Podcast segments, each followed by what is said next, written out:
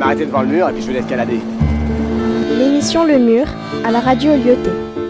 Tes mains contre le mur. Allez, retourne-toi. Eh, t'es sérieux? Foutez vos mains au mur.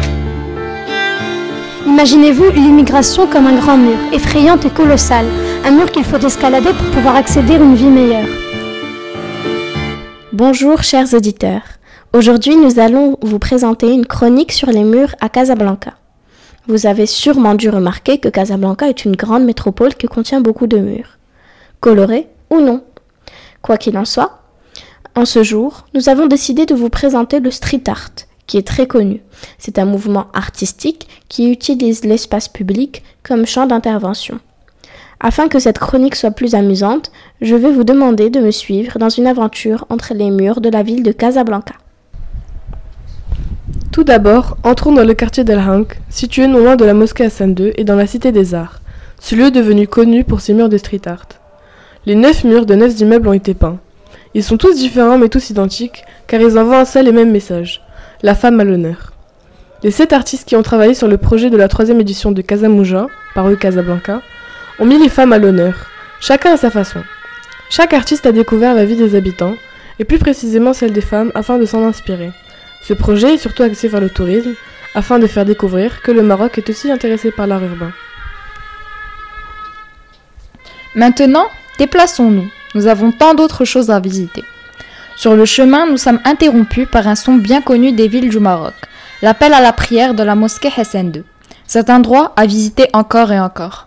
Juste en face, à la fin du boulevard Zerktoni, nous contemplons une fresque murale représentant une peinture colorée, rose, verte, bleue, avec un style très pop.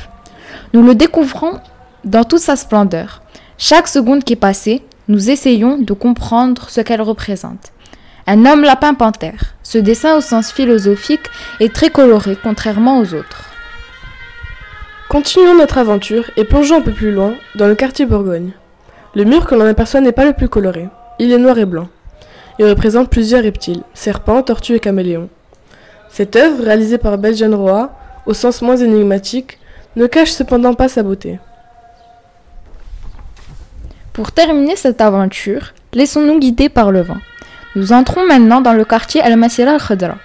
Nous découvrons alors dans une allée la façade murale d'un collège appelé Collège Ibn Habous.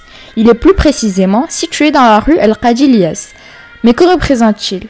Ce magnifique mur ne pouvait pas faire plus honneur au nom du quartier, car il représente un dromadaire avec son propriétaire, ce qui évoque bien évidemment le Sahara, et donc la marche verte, D'où le lien avec le nom du quartier, car marche verte veut dire en arabe Masira Khadra.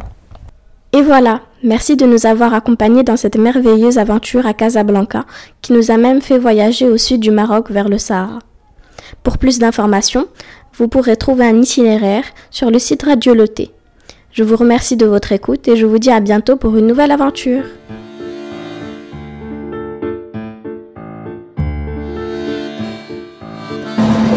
Je vais m'arrêter devant le mur et puis je vais l'escalader.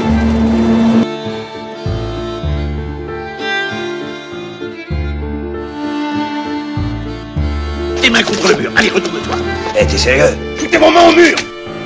C'était l'émission Le Mur à la radio Lyoté.